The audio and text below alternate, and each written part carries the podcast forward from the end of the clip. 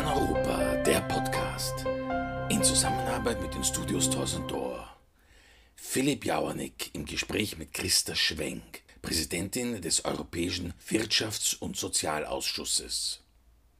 Ich habe heute das Vergnügen, mit Frau Magister Christa Schwenk zu sprechen, neu gewählte Präsidentin des Europäischen Wirtschafts- und Sozialausschusses. Zuerst einmal herzliche Gratulation zur Wahl. Was erwartet Sie jetzt eigentlich in der neuen Aufgabe?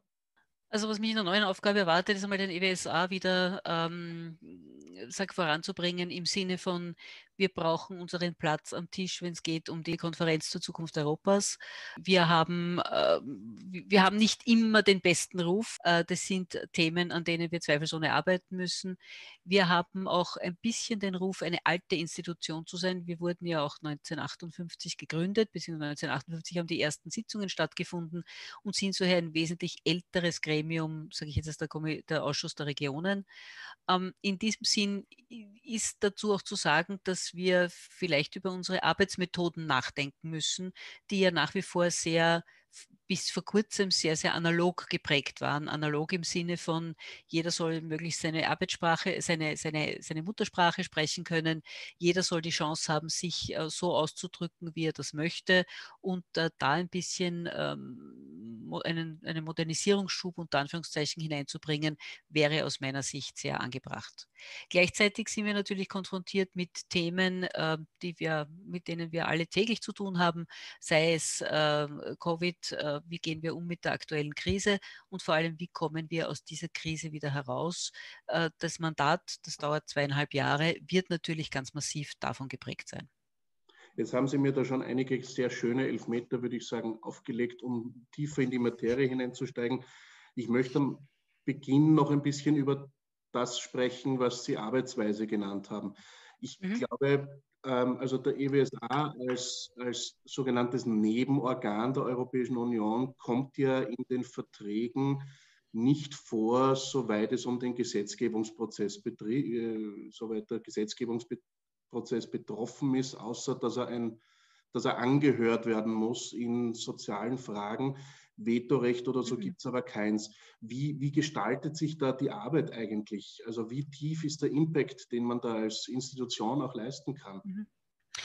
Schauen Sie, der, der, WSA ist ein beratendes Organ und unsere Aufgabe ist es, Kommission, Rat, Parlament und Mitgliedstaaten so gewünscht wird, zu beraten. Darüber hinaus waren wir auch eine der Institutionen, die lange vor dem Europäischen Parlament das sogenannte Initiativrecht hatte. Das heißt, wir konnten Themen aufgreifen und konnten mit auf die Art und Weise auch äh, Themen behandeln, die eben für die organisierte Zivilgesellschaft in den Mitgliedstaaten wichtig sind, um sie auf europäischer Ebene zu heben. Ähm, beratend heißt in diesem Sinne, dass wir arbeiten, wir bestehen aus Arbeitnehmern, Arbeitgebern und den sogenannten der Gruppe 3, das sind die, heißt äh, Diversity Europe, äh, diese Gruppe heißt so und ist auch so, besteht von Landwirten über NGOs, über freie Berufe, äh, über Umweltschutz, also alles, was Sie sich vorstellen können, ist in der Gruppe 3 vers äh, versammelt, wo Gruppe 1 Arbeitgeber und Gruppe 2 Arbeitnehmer sind. Also das ist eine relativ klar abgegrenzte Geschichte. Wenn diese drei Gruppen und alle unsere Arbeiten sind, bestehen auf diesem Tripartismus. Alles, jede Studiengruppe ist so zusammengesetzt. Wenn wir uns auf ein Thema einigen können, wenn wir uns auf bestimmte Punkte einigen können und wir werden nicht nur in Sozialfragen angehört, wir heißen Wirtschafts- und Sozialausschuss. Das heißt, wir haben einen sehr breiten, ein breites Spektrum, zu dem wir angehört werden.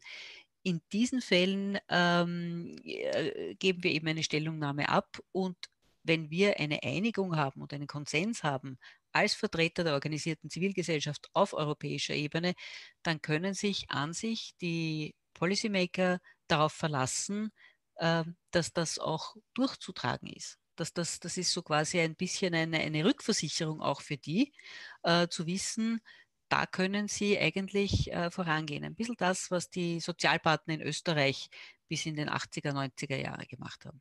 Ja, nur eben erweitert um sonstige Gruppen der organisierten Zivilgesellschaft. Jetzt haben Sie mir meine nächste Frage schon vorweggenommen, die nämlich äh, in die Richtung gegangen wäre, inwieweit man EWSA und ähm, Sozialpartnerschaft miteinander vergleichen kann. Ähm, mhm. Man muss natürlich sagen, in dem Fall geht es um ein wesentlich größeres Gremium. 350 Mitglieder, äh, Abgeordnete aus 27 Ländern oder haben sich, hat sich die Zahl? 300, 329 sind wir. Das, 329. Das die, neue Zahl nach dem Brexit, nicht wahr? Ja. Ja, okay, 329. Aber auch, auch das sind immer noch sehr, sehr viele. Ähm, wie einfach oder schwierig Sie kommen aus der Wirtschaftskammer, Sie kennen die Sozialpolitik in Österreich sehr, mhm. sehr gut ähm, und vor allem auch die Sozialpartnerschaft. Ähm, wie viel komplexer ist da äh, das Finden eines gemeinsamen Nenners auf EU-Ebene? Naja, äh, Sie haben nicht nur verschiedene Kulturen, mit denen Sie zu tun haben, und Sie haben nicht nur zwei Parteien, Sie haben drei Parteien. Ja? Und das Ganze potenziert mal 27. Ähm, ich glaube, ich muss nicht mehr dazu sagen es ist, es ist schwierig und es bedarf einer gemeinsamen Anstrengung, aber wir haben ja auch in Wirklichkeit ein gemeinsames Ziel. Und insofern ist das wieder ein bisschen ein, ein, ein Treiber, um sich äh, wirklich auf Punkte zu einigen. Geht, ge, gelingt nicht immer, gelingt bei Gott nicht immer. Wir sind auch öfters da und haben Minderheitsvoten, auch das ist zu respektieren. Aber im Prinzip sollte unser Bemühen sein und ist unser Bemühen, einen Konsens herzustellen. Mhm. Ich habe in der Vergangenheit aus dem von Mitgliedern im, im Ausschuss der Regionen hin und wieder die leise Forderung gehört, dass eine Aufwertung dieser Nebenorgane, wie es ADR und EWSA eben sind, ähm, zum Beispiel durch ähm, Vetorechte oder, einen, oder ein richtiges Einbinden, verstärktes Einbinden in den Gesetzgebungsprozess, ähm, dass hierdurch mehr Gewicht auch eben gerade für die Zivilgesellschaft und für die Regionen möglich wäre. Wie stehen Sie dem gerade jetzt auch als Präsidentin gegenüber? An sich sehr positiv natürlich. Aus meiner Sicht wäre wichtig, dass man frühzeitig beginnt, sich in diesen Prozess einzubringen. Aus meiner Sicht ist es zu einem Zeitpunkt, wo die Kommission ihren Vorschlag vorgelegt hat, schon zu spät. Ja, sinnvoll wäre es, das wesentlich früher zu tun und da versuchen, äh, sich, sich einzumelden. Okay wir stehen ja vor sehr, sehr großen wirtschaftlichen Herausforderungen. Die, es macht momentan ganz besonders wenig Spaß, eigentlich sich Wirtschaftsdaten anzuschauen. Ähm, glücklicherweise ist das etwas, was, was Leute wie Sie ja nicht aus Spaß, sondern aus professioneller Sicht tun. Ähm, es, es, gibt eine ganze große Latte an Fragezeichen, kommt einem vor. Es war sowieso schon das große Fragezeichen, wie wird sich der Brexit auswirken, gerade auf wirtschaftlicher Ebene. Ähm, ganz, ganz in aller Munde war natürlich immer der Bereich Green Deal, wo auch sehr, sehr viele Menschen unsicher sind, ob das etwas ist, womit die Wirtschaft entsprechend umgehen wird können. Ähm, und jetzt kommt eben auch noch die Corona-Pandemie mit all ihren derzeit noch nicht absehbaren Folgen dazu. Ähm, welche Rolle können Sie als Gremium da jetzt insbesondere spielen? Also zum einen, wir machen auf europäischer Ebene Mittel locker, wie wir sie noch nie gesehen haben vorher. Ja. Was aber wichtig ist, ist, dass nicht nur diese Mittel locker gemacht werden, sondern dass sie auch dort ankommen, wo sie hin sollen. Und da haben wir, als, nachdem wir in den Mitgliedstaaten ja verwurzelt sind, durchaus eine Rolle zu spielen. Und zwar sowohl auf europäischer Ebene, um dort eben einfach auch Hints zu geben, wo es hingehört. Und auf der anderen Seite natürlich auf der nationalen Ebene äh, zu sagen, Freunde, da ist es notwendig. Ich kann nicht nur Geld zur Verfügung stellen, aber dann nicht schauen, wie es wirklich durchsickert, wie es wirklich bei denen ankommt, die es brauchen. Ob das jetzt Arbeitslose sind oder ob das Unternehmen sind. Es ist egal. Es ist ja nur die, die, die, dieselbe Seite oder die sind dieselben Seiten einer Medaille oder zwei Seiten einer Medaille. Das ist, aus, aus, aus diesem Grund äh, ist aus meiner Sicht klar, das geht gar nicht anders als dass man uns hier einbindet. Das ist die eine Geschichte. Gleichzeitig müssen wir uns aber auch überlegen, was wollen wir denn für ein Europa? In welche Richtung soll es denn gehen? Und da ist, wir müssen ein bisschen weiter denken als, als, als, als, als nur Covid. Ähm, aus meiner Sicht sind ein paar Mitnahmeeffekte von, von Covid sehr wohl. Wir brauchen eine Gesundheitsunion und die Kommission lustigerweise hat das gerade gestern vorgeschlagen. Also das ist, steht in meinem Programm drinnen und offenbar sind wir da alle, ziehen wir da alle in, ein, in dieselbe Richtung. Ähm, auf der anderen Seite glaube ich, ist es auch notwendig zu sagen, wie soll das Europa ausschauen? Diese Transformation war ja schon vorher da. Wir haben vorher schon gewusst, Digitalisierung, Greening, Sie haben das vorhin auch angerissen. Nur das hat sich jetzt dramatisch beschleunigt. Das ist, die Entwicklung ist nicht mehr beschleunigt, die Entwicklung ist disruptiv. Und wir müssen versuchen, mit dem umzugehen. Zum einen die Menschen dort abzuholen, wo sie es brauchen. Das heißt, darauf zu schauen, ich kann eine solche Entwicklung nur machen, wenn ich die Menschen mitnehme. Mitnehmen heißt in dem Fall, ich muss ihnen die Ausbildung zur Verfügung stellen. Ich muss schauen, dass sie die Fähigkeiten entwickeln können, die ich in der Wirtschaft brauche. Ich, ich kann nicht das eine ohne das andere denken. Gleichzeitig, also eben, das war die, die, die Geldfrage und die Ausbildungsfrage. Ähm, gleichzeitig muss ich aber auch schauen, wie erreiche ich eine, eine, eine, ein, ein grünes Europa, ein nachhaltiges Europa. Ich habe die Klimaziele 2030, die zu erfüllen sind. Ähm, und das kann ich auch nur tun, indem ich nicht versuche, über Unternehmen hinweg zu denken und über Menschen hinweg zu, zu, zu reden, sondern da muss ich die einfach auch als Teil der Lösung begreifen. Ich kann Unternehmen nicht einfach raufknallen, äh, ein, ein, ein bestimmtes Ziel, ohne mir darüber Gedanken zu machen, mit denen, wie denn das gehen soll. Und ich glaube, das sind wir sehr wohl ein, ein, ein sogenannter Transmissionsriemen, um solche Botschaften auch anzubringen.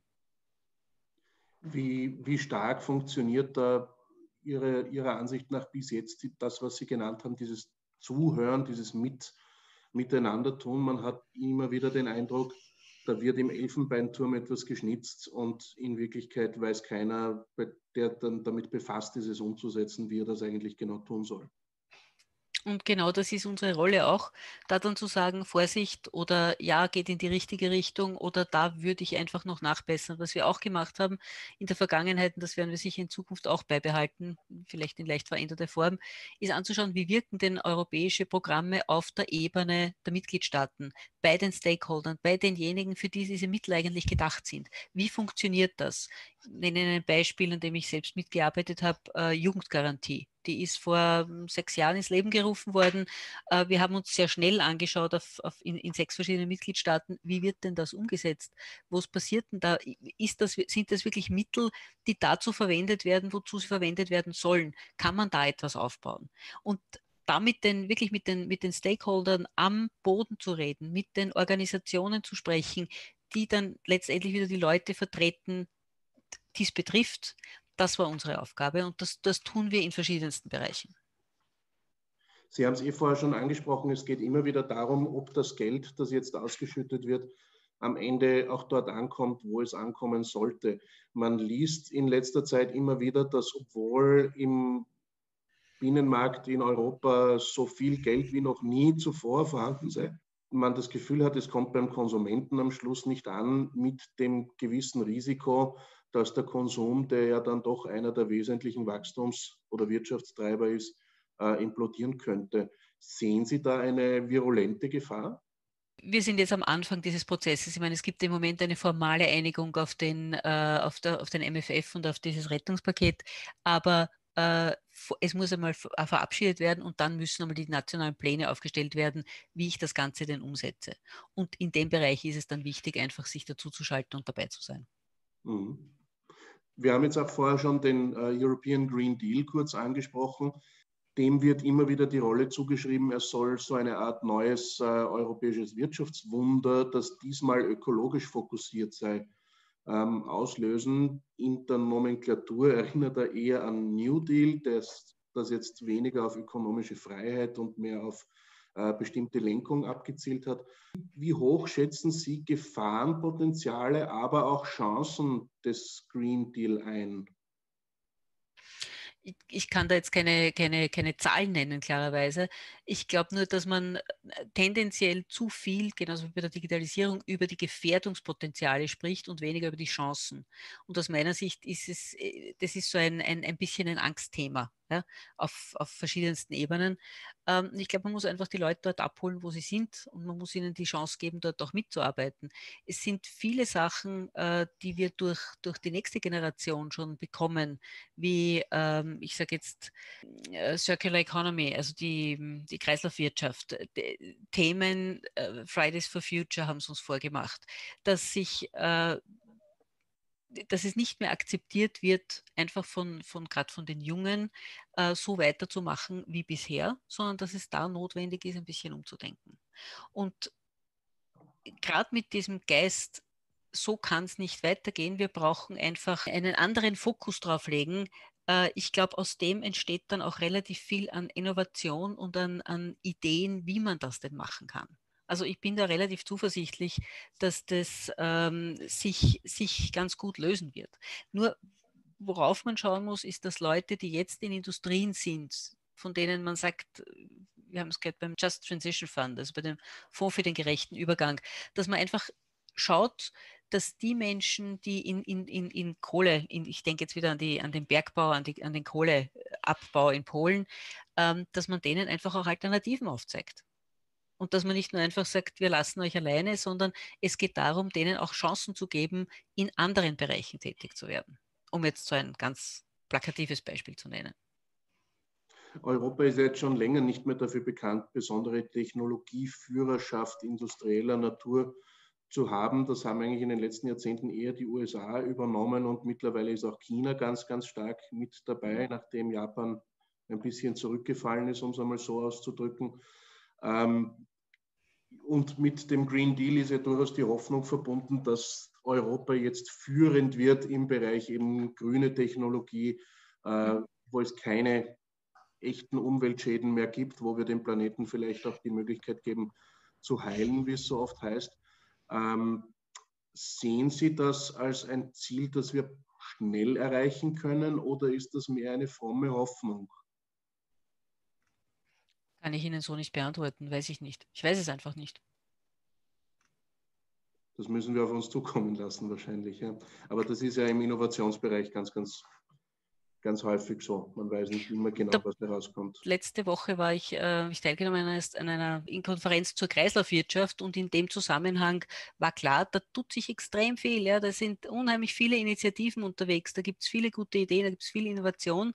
Äh, man muss jetzt schauen, die, die zu vernetzen, zusammenzubringen äh, und operationell zu machen, schlicht und ergreifend.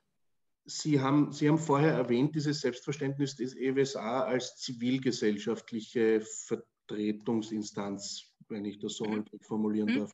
Ist, ist jetzt in Ihren Augen Zivilgesellschaft durch die Struktur entsprechend abgedeckt? Es sind ja doch sehr viele äh, Organisationen eigentlich drinnen. Ähm, ich glaube, es ist ja auch einer der Kritikpunkte, die immer wieder laut wird, dass die echte Zivilgesellschaft, was auch immer echte Zivilgesellschaft sein mag, ähm, da ein bisschen zu wenig drinnen ist. Gibt es da möglicherweise auch Reformpotenziale? Schauen Sie, es ist in den Verträgen definiert, äh, wie die Mitgliedstaaten Mitglieder benennen, zu benennen haben und äh, das Ganze wird dann vom Rat abgesegnet. Wir haben schon den, den Anspruch, die Menschen aus den, aus den Mitgliedstaaten zu repräsentieren. Ja, äh, wir haben auch gleichzeitig eine, eine sogenannte Verbindungsgruppe zur Zivilgesellschaft, wo man eben auch den Kontakt hat mit den europäischen Organisationen. Also wir versuchen schon in diesem Bereich auch äh, einzubinden und tun das natürlich auch, aber die Mitglieder selber vertreten die, aus den Spiegel der nationalen Ebene.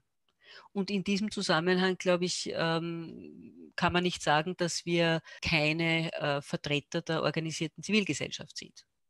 Deswegen habe ich auch gesagt, was auch immer eine echte, unter Anführungszeichen, Zivilgesellschaft genau. sein mag, das ist ja ganz, ganz schwer zu definieren. Mhm. Als Basis wahrscheinlich alles, was nicht Uniform trägt, ist zivil. Aber das, das ist dann auch eine Definition, die relativ schnell erschöpft ist. Ähm, ich lege übrigens Wert auf organisierte Zivilgesellschaft, gell? Und das, also nicht auf Zivilgesellschaft darin liegt wahrscheinlich der Schlüssel. Ja. ja. Genau. Ich, ich, gehe jetzt noch einmal auf die Frage der nächsten fünf bis zehn Jahre. Da ist ja eben auch ein Thema, das Sie auch schon angesprochen haben, das uns auch ganz stark begleiten wird, neben allem anderen die Digitalisierung und die Frage eben nach den äh, Fähigkeiten, die es dafür braucht. Und da gibt es Menschen, die prognostizieren, dass es äh, ganz, ganz viele Leute geben wird in den kommenden fünf bis zehn Jahren, nicht einfach nur wie bisher oft Ergänzungskurse zu ihren Fähigkeiten machen müssen. Also ich lerne halt jetzt noch, ich weiß nicht, Microsoft Word bedienen, sondern wo wir komplette Umschulungen haben werden müssen. Wie sehen Sie das? Inwieweit wird die Digitalisierung unsere Gesellschaft spürbar disruptieren? Hat sie ja schon getan, oder? Das haben wir genau jetzt in, dieser, in der Krise gesehen, dass da, oder während der Pandemie sehen wir das ja laufend, was sich da alles tut und was auf einmal alles möglich ist. Hm? Also von Lehrern, die jetzt nicht gerade das Innovationspotenzial für sich gepachtet haben, behaupte ich jetzt einmal, ähm, die auf einmal anfangen, Online-Unterricht zu geben äh, über, über äh, Unternehmen, die ihre Leute reinweise ins Homeoffice schicken. Das ist auf einmal alles möglich geworden. Und äh, ja, durchaus mit Schwierigkeiten und mit, mit, mit Ansprüchen verbunden. Aber ich glaube, es ist ein Irr, es ist aus meiner Sicht ein völliger Irrglaube zu sagen, es wird nur noch alles digital ablaufen und wir werden keine äh, anderen Prozesse mehr haben. Wir haben uns das vor kurzem, vor, vor zwei Jahren in einer Studie angeschaut, was denn Unternehmen dazu bringt, zu digitalisieren oder bestimmte Arbeitsabläufe zu digitalisieren. Es ist richtig, bestimmte Tätigkeiten innerhalb bestimmter Arbeitsplätze werden sich verändern. Ja, aber das heißt nicht, dass die Arbeitsplätze wegfallen, sondern nur, dass die Arbeitsplätze einfach anders werden. Und dann ist schon die Frage, wie groß da dann der Umschulungsbedarf tatsächlich ist. Inwieweit müssen da, Sie haben jetzt schon angesprochen, wir brauchen eine Gesundheitsunion. Es wird auch immer wieder gesagt, wir brauchen eine echte Arbeits- und Sozialunion. Es ist ja nach wie vor ähm, nicht immer ganz einfach von einem Mitgliedstaat in den anderen zu wechseln, weil man da sehr, sehr viel bürokratischen Aufwand mit sich tragen muss. Ähm, es gibt unterschiedliche Versicherungssysteme etc. Sie haben jetzt auch gerade die Komponente Homeoffice angesprochen, was ja mhm. Arbeitsrechtler hin und wieder durchaus zum Kopfzerbrechen bringt. Naja, wie stellen wir denn sicher, dass da dann zu Hause bestimmte Anforderungen, die der Arbeitsplatz mit sich bringt, nämlich auch nicht nur im Bereich IT-Infrastruktur, sondern auch äh, Sicherheit zum Beispiel, dass das gewährleistet ist. Genau genommen müsste aber eigentlich mit den technischen Möglichkeiten, die wir heute haben, ein Unternehmen sagen, naja, wenn du im Homeoffice bist, ist mir eigentlich egal, ähm, ob das in Wien, Madrid oder meinetwegen Rom sein mag. Äh, in der Praxis werden wir davon aber noch ganz, ganz weit entfernt sein. Ja, wenn wir davon ausgehen, dass Homeoffice also nicht heißt 100% Homeoffice, sondern dass das in den meisten Fällen eine alternierende Angelegenheit sein wird. Das heißt, ich bin immer wieder ein, ein, ein paar Tage einfach auch in meinem Office, um zu besprechen, um die persönlichen Kontakte zu haben. Und wir haben relativ viele Studien dazu auch gehabt, äh, dass das einfach die sinnvollste Form ist, zu arbeiten. Aber natürlich, das, das ist dann sehr organisationsabhängig äh, zu sehen. Aber das sind schon äh, Themen, wo ich sage, äh, ich weiß nicht, wie viele Mitarbeiter tatsächlich drei Tage lang nach Madrid fliegen und dann die restlichen zwei Tage in der Woche wieder im Büro sitzen. Also ich, ich halte das auch ein bisschen für, für, für weit hergeholt. Aber sind Arbeitsformen, die gibt es natürlich. Und äh, das ist die Frage, wie man es dann einordnet ja, und, und, und, und wie das dann zu sehen ist. Aber da sehe ich jetzt nicht unbedingt einen Handlungsbedarf seitens der Europäischen Union weil von der Union ist es klar, ich habe Personenfreizügigkeit, ich kann dorthin ziehen, aber das ist eine Sache meines Arbeitgebers, ob er denn das zulässt oder nicht. Ne? Und in Zeiten einer Pandemie wird er gut beraten sein, nicht zu raten, ja, ja, viel Spaß auf, bei deinem Urlaub auf den Kanaren. Ja? Das wäre, glaube ich, verfehlte Politik. Ich glaube, es ist teilweise sogar ein Kündigungsgrund mittlerweile in eine ähm, von Covid besonders stark betroffene Region auf Urlaub zu fahren. Wie das, genau geregelt ist, weiß ich jetzt nicht. Das, nein, nein, nein, das, das kommt, glaube ich, schon sehr darauf an. Ja. Ob das jetzt eine, eine, eine so schwere Dienstverletzung ist oder Dienstpflichtverletzung ist, ähm, das, das ist eine, eine, muss man sich anschauen im Detail. Kann ich jetzt so nicht beantworten. Mhm. Aber es ist aus meiner Sicht definitiv nichts, was auf europäischer Ebene, Ebene zu regeln ist. Das ist Sache des nationalen Arbeitgebers. Punkt. Sie haben jetzt noch einen Punkt angesprochen, von wegen, wo, wo soll es geregelt werden? Wie stehen Sie denn zum Thema Subsidiarität? Halte ich für ganz wichtig. Also aus meiner Sicht ist das eines der Prinzipien, die man äh, unbedingt einhalten sollte. Und äh, manchmal sollte sich Europa vielleicht um größere Dinge kümmern als äh, um die Frage, wie, ich sage jetzt einmal, äh, wie der Arbeits-, Ihr Arbeitsplatz im Homeoffice geregelt ist. Also das wäre für mich eine, eine völlig verfehlte Geschichte. Ja. Ähm, blödes Beispiel jetzt, fällt jetzt gerade auch nichts anderes ein. Aber aus meiner Sicht sind Themen wie Migration, Bewältigung von Krisen, äh, von, von, von Pandemien. Das sind Themen, auf die wir uns fokussieren sollten als Europäische Union. Sicherheit, Sicherheit an den Außengrenzen, ähm, Verteidigung. Das, das sind alles Themen, die gehören für mich schon auf die europäische Ebene. Viele andere gehören es nicht unbedingt. Ich glaube, wo Europa auch einen ganz großen Bereich hat, das ist jetzt Subsidiarität nur sehr mittelbar, das ist dieses Voneinander lernen. Dieser Austausch von Best Practices, alles das, was wir im europäischen Semester gemacht haben und was wir, also was im europäischen Semester passiert ist, wo man den Mitgliedstaaten auch durchaus die Chance gibt, Best Practice Beispiele aufzuzeigen äh, und vielleicht auch umzusetzen, so etwas zu initiieren, das ist aus meiner Sicht sinnvoll. Und einen weiteren Punkt hätte ich noch für Sie, nämlich die Frage des Kampfes Arbeitgeber gegen Arbeitnehmer. Etwas, wo man in Österreich ja oft annimmt, dass das eigentlich eine Sache der Vergangenheit sei, wo man wirklich mit harten Bandagen gekämpft hätte. Der Blick nach Frankreich, Stichwort Gelbwesten, zeigt uns aber, gar so weit ist das nicht weg. Sehen Sie eine Gefahr, dass dieser, dass diese Polarität äh, im Rahmen der Krise jetzt wieder verstärkt auftreten könnte?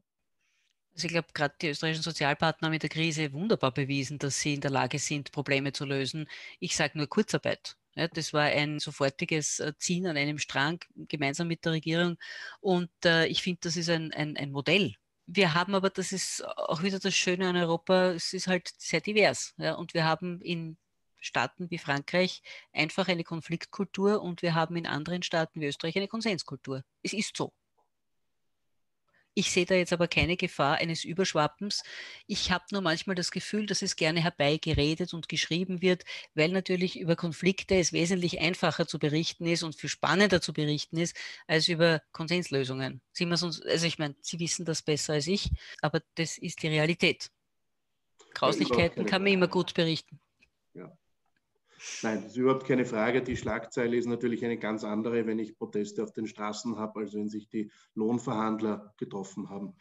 Das und in einer Nacht geeinigt haben, muss ich auch dazu sagen. das, war schon sensationell. Das stimmt, ja. Aber das, das, Thema Kurzarbeit ist natürlich genauso eins, da, da haben Sie vollkommen recht, da, da wurde relativ schnell eine, eine Lösung gefunden, die zumindest einmal das ärgere Ausbrechen der Krise wirtschaftlich verhindert hat und dadurch auch viele Arbeitsplätze sicherlich gerettet hat. Mittelfristig ist es halt auch etwas, was wir alle irgendwo bezahlen müssen. Das ist jetzt nichts, was die Maßnahme als Ganzes in Frage stellt, aber die Idee, die Staatsschuldenquote irgendwie in den Griff zu bekommen, hat, glaube ich, durch Covid genauso einen Dämpfer bekommen wie so manches Sportereignis. Dazu brauche ich, glaube ich, nicht viel zu sagen, oder? Das war Paneuropa, der Podcast. Philipp Jauernick im Gespräch mit Christa Schwenk, Präsidentin des Europäischen Wirtschafts- und Sozialausschusses. Eine Produktion der Studios Torsondor Brüssel. Redaktionelle Leitung Philipp Jauernick. Technische Direktion Dieter Grohmann.